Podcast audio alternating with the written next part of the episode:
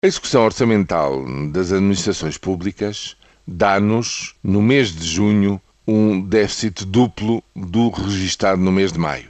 Mas isso não é motivo para alarme, porque se formos ver o acumulado do primeiro semestre, verificamos que o valor apurado em termos de caixa, ou seja, em termos do que entrou, de fluxos monetários, do que entrou como receita e do que saiu como despesa, está francamente abaixo do ponto de referência acordado com a Troika.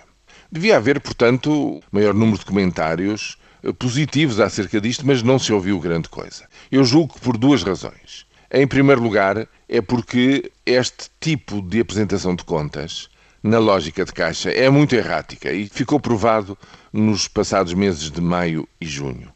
Como nos meses homólogos do ano passado houve receitas extraordinárias num caso, houve despesas extraordinárias noutro, o que é que isso, comparando com os valores de um ano depois, deu?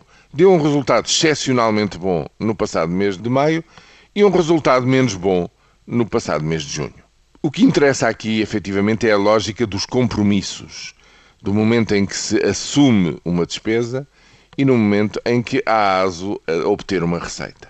É a chamada contabilidade nacional, é essa a ótica que interessa e é nesse tipo de contabilização que se vai ver no fim do ano se se atingiu ou não os 5,5% que estão acordados com a Troika.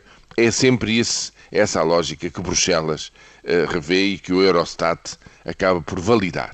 Em relação a isso, a situação, não sabemos como é que fechou o primeiro semestre, sabemos só, recordo, o primeiro trimestre. E no primeiro trimestre esse valor era muito alto, de 10,6% do PIB, em relação ao PIB gerado nesse primeiro trimestre, era eh, essencial que esse valor tenha caído abaixo de 9% no conjunto dos primeiros seis meses, se se quiser manter uma rota descendente para os 5,5% no fim do ano. Uma nota final. Em termos de receitas, as receitas não vão nada mal até agora. Não vão nada mal, sobretudo por causa do IRS.